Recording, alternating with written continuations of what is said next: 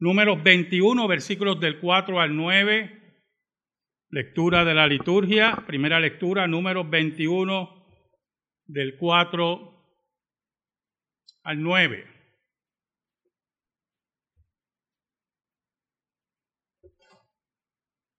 ¿Sabe? Le podemos poner de título a este sermón de la maldición a la bendición. Muchas cosas en nuestra vida pueden suceder, suceden, y podemos creer que en ese momento son una terrible maldición.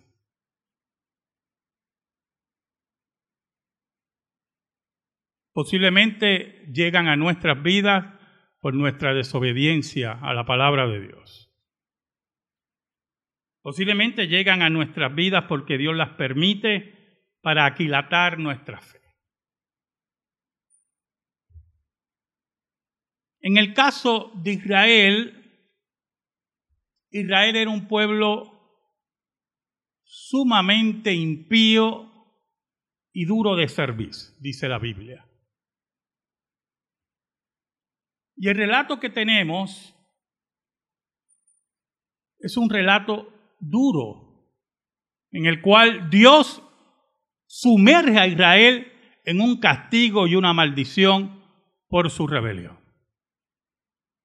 Israel no era un pueblo que aprendía, oye hermano, no era un pueblo de gran aprendizaje, era un pueblo altamente emocional.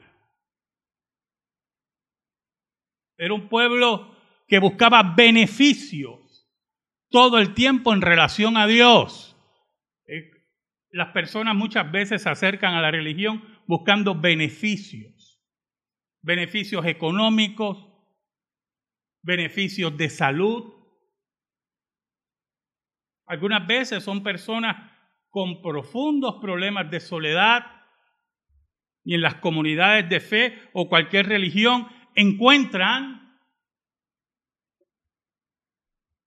esas personas cercanas que ellos en cierta medida pueden confiar.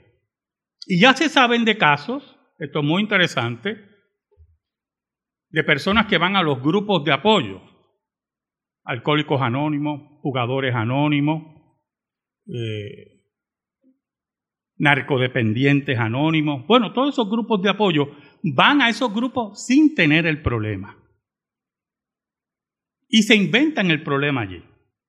Y como todo es allí es anónimo, anónimo, ¿verdad? Pues se levanta, mire, tenemos una persona hoy y ese día pues esa persona se levanta. Dinos tu nombre. Jorge, hola Jorge. Y todo el mundo lo saluda. Y yo tengo tal problema y no lo tiene. no lo tiene, pero le asignan a alguien de apoyo y se siente cuidado. Israel tenía el mayor apoyo, tenía el Dios verdadero. Y en su rebelión rechazaba a ese Dios. Oramos. Dios bueno, tú que vives en luz inaccesible y nada ocurre si no es por tu voluntad, venimos ante ti en el nombre de Jesucristo.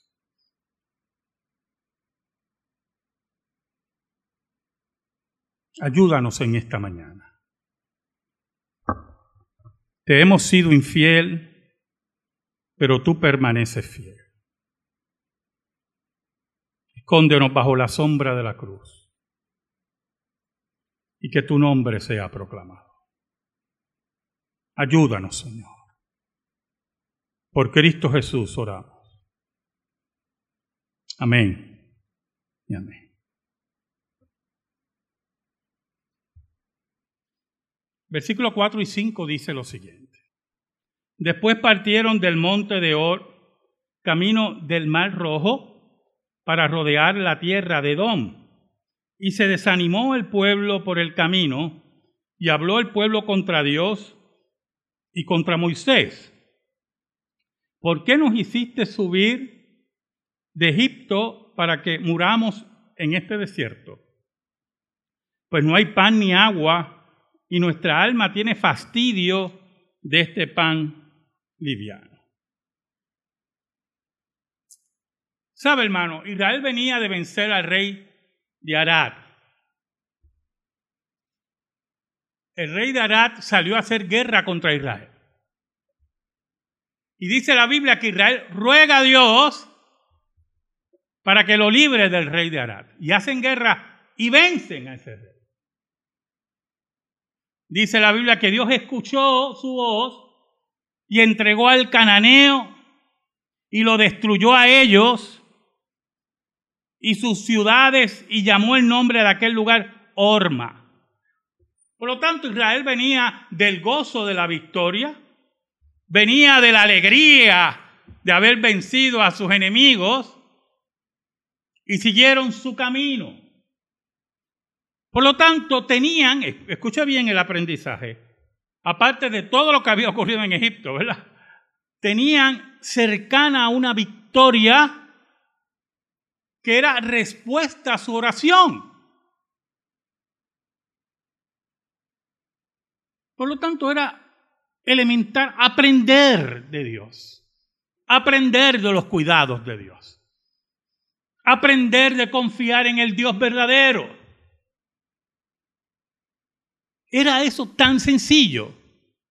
Pero el problema es que el corazón impío, los corazones enemigos de Dios, tienen una característica muy importante, que es parte integral de la impiedad. Y es olvidar los favores. Qué fácil se nos olvidan los favores. Qué fácil se nos olvida el favor de Dios.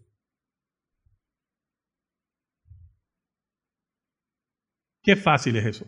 Qué rápido somos para recordar las ofensas. Dios que era todo el tiempo bueno con Israel, a Israel se le olvidaba sus favores. A nosotros se nos olvidan los favores de Dios, sus cuidados con nuestra vida, con nuestra salud, con nuestros hijos. Se nos olvida las libertades que disfrutamos. Se nos olvida. Yo le decía hace poco a mi bella hija, la miraba a los ojos y le decía, yo no sé cómo la gente puede vivir sin Dios. ¿Cómo es posible que la gente pueda vivir sin Dios? cuando llegan las terribles dificultades a su existencia. Cuando llegan a nuestra vida y nos mueven el piso, como le decía a mis estudiantes de nuevos miembros, cuando nos sacan las lágrimas, tenemos a dónde recurrir. Pero Israel, en medio de su hastío, en vez de recurrir a Dios, en vez de hablar con Moisés, guíanos, ayúdanos, manifiestan un profundo rechazo a Dios. No aprenden de Dios. Y le reclaman a Moisés. ¿Por qué nos hiciste subir de Egipto? De Egipto, hermano. ¿Por qué nos hiciste subir de la esclavitud? ¿Por qué nos hiciste subir de los látigos?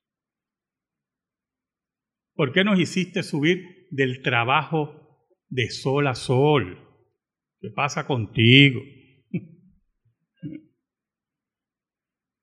Es como la joven, en un síndrome, he estado estudiando eso últimamente, la joven que cae en la trata de blancas, la trata de mujeres, y es esclavizada en la prostitución. cree que aquel que la esclaviza es su padre y la cuida. Él es el que me cuida. Él es el que me da alimento. Y cuando llegan el gobierno con sus agentes a liberarla y a liberar otro grupo de mujeres, muchas se resisten diciendo, Él no es malo. Ustedes quieren que me odie. Cuando en lo profundo del corazón de ese hombre es, eso, odio hacia esa mujer. Que la explota, que la pisotea, que la utiliza. Odio profundo. Israel pensaba en Egipto. Nos hiciste subir de Egipto. Es el que puede estar aquí entre nosotros pensando, caramba, tanto que yo me divertía allá afuera. Y usted sabe que la frase que yo tengo para eso, ¿verdad? ¿Y qué tú haces aquí? Lo que está afuera está afuera todavía. Añade Israel. Para que muramos en este desierto. Segundo aspecto. No creen que Dios pueda preservar sus vidas. No creen que el Dios que derrama maná, que los defiende contra sus enemigos, que los sacó con mano fuerte de Egipto, pueda preservar sus vidas. Entonces levantan calumnias contra Dios. Levantan calumnias contra el Dios verdadero y contra Moisés. Tú vienes aquí a hacernos morir. ¿De dónde ellos sacan eso? De su impiedad y su odio a Dios. No quieren aprender.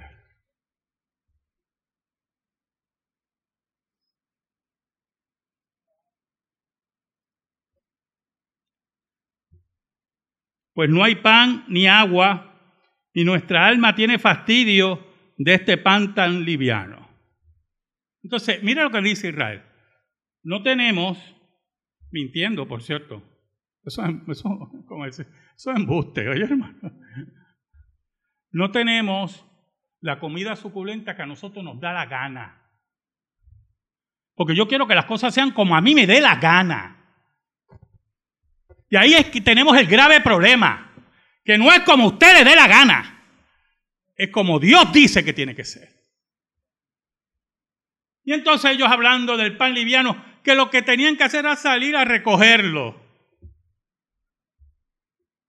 Y Dios, como dice Jesucristo, que sabe lo que necesitamos, porque es el Dios que nosotros servimos.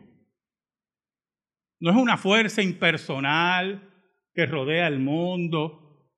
Es el Dios personal, omnipresente y omnipotente, y omnisciente, lleno de sabiduría, que sabe lo que necesitamos.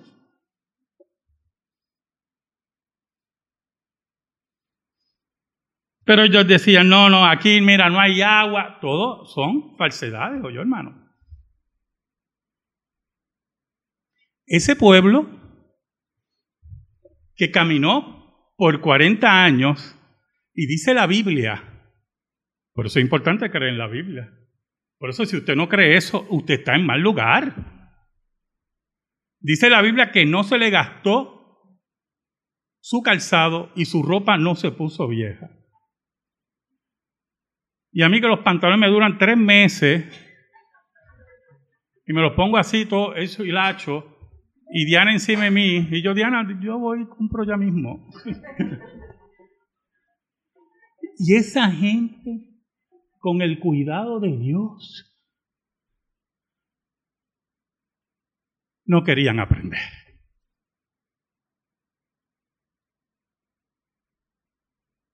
Qué terrible cuando la gente no escucha y no quiere aprender.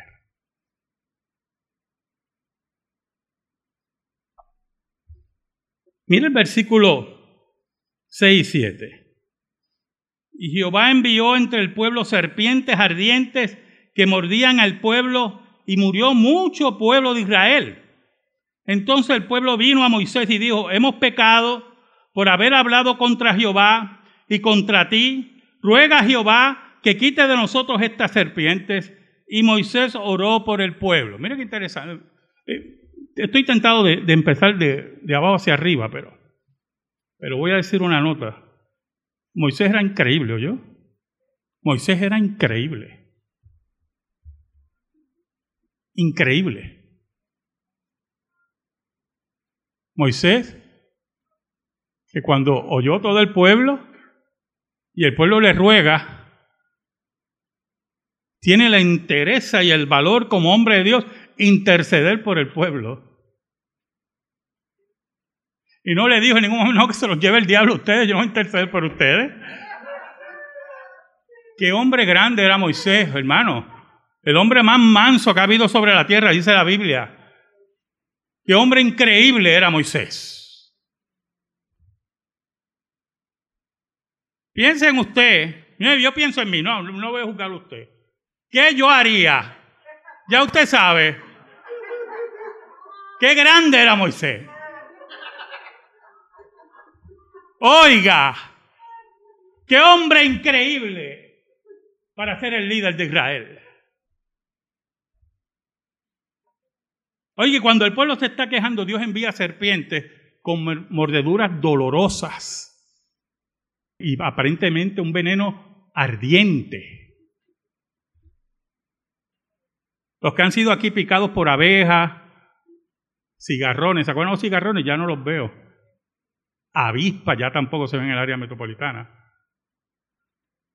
A mí una vez me picó una avispa, yo durmiendo, hermano, y sentí un zumbido que era que un mosquito. Y, yo,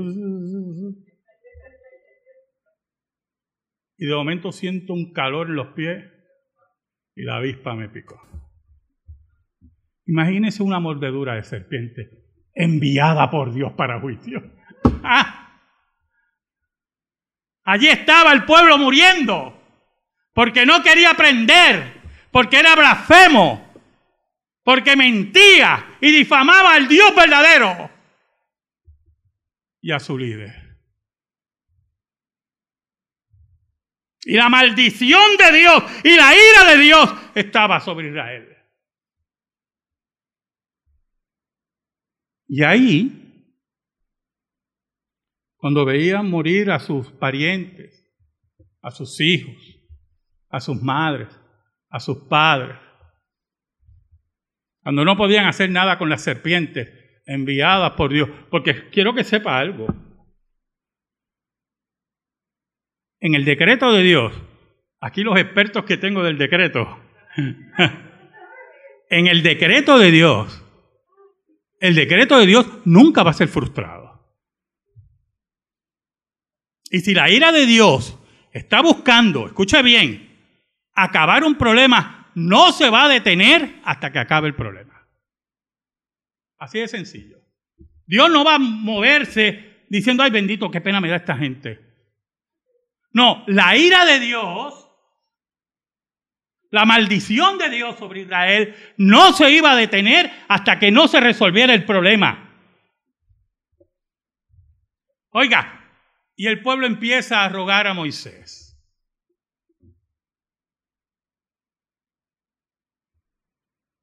Y Moisés intercede por el pueblo, que era la doble función de Moisés.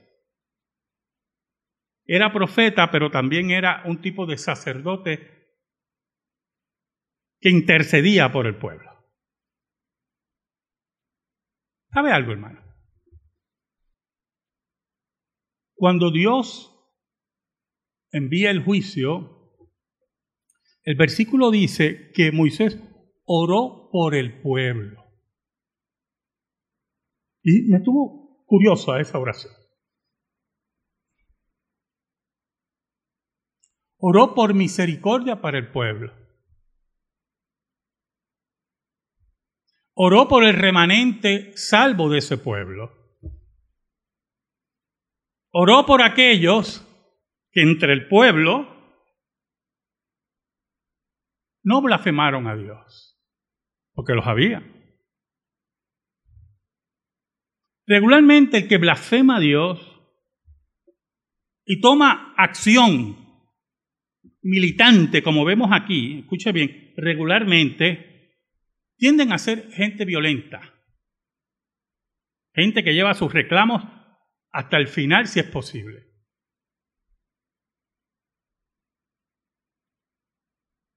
Y es una característica de aquellos que son el remanente, escuche, y que aman profundamente a Dios, ser más retraídos y esperar en Dios.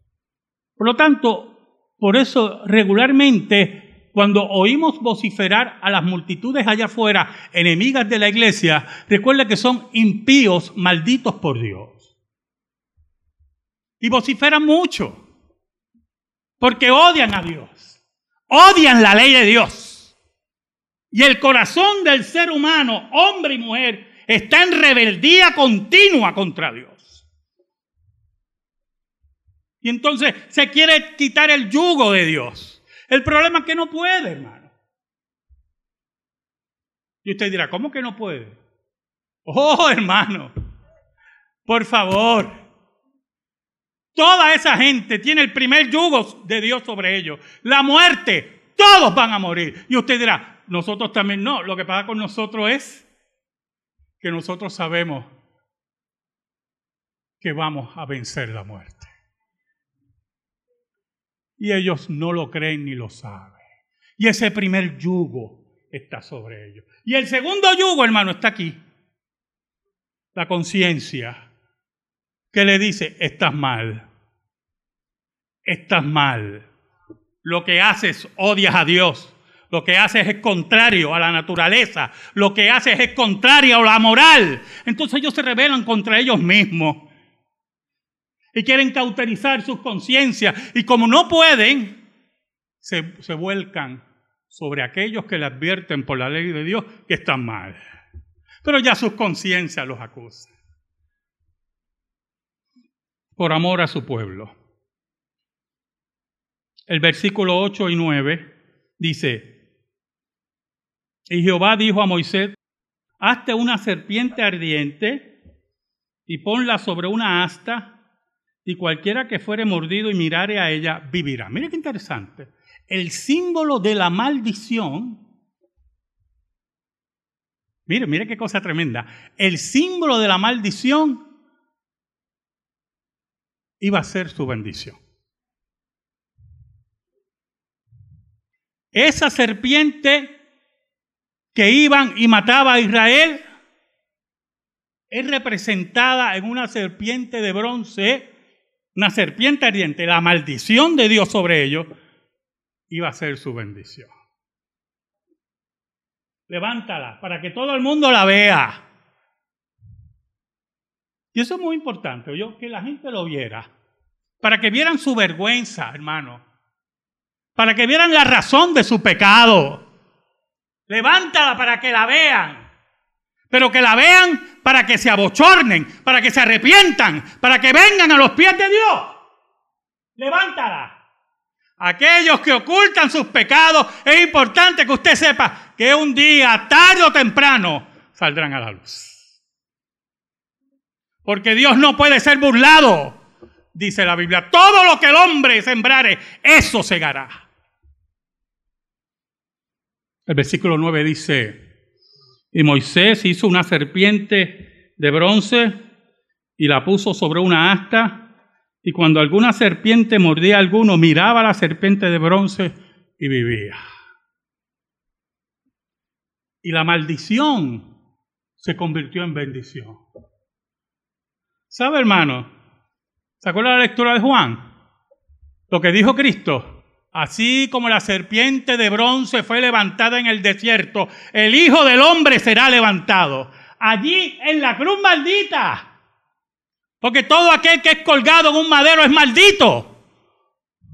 Allí en esa maldición, allí en la deshonra, allí estaba la bendición de Dios para su pueblo.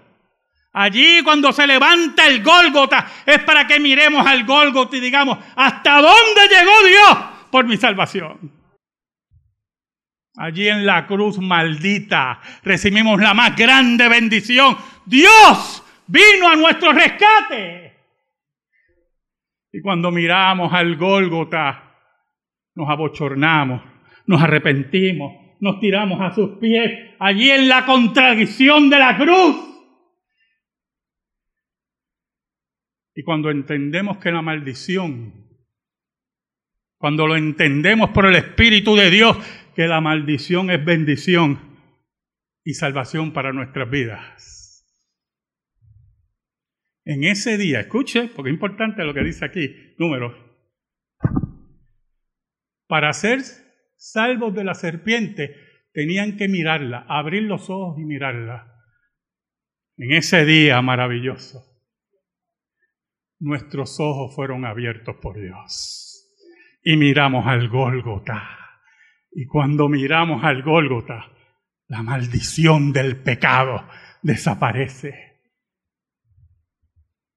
ese día decimos como Tomás, Señor mío y Dios mío. Amén. Gracias te damos, Señor. Te pedimos, Señor, en el nombre de Jesús, que esta palabra esté depositada en nuestra vida y en nuestro corazón por Cristo Jesús. Amén y amén. Estamos en silencio, hermanos, en meditación.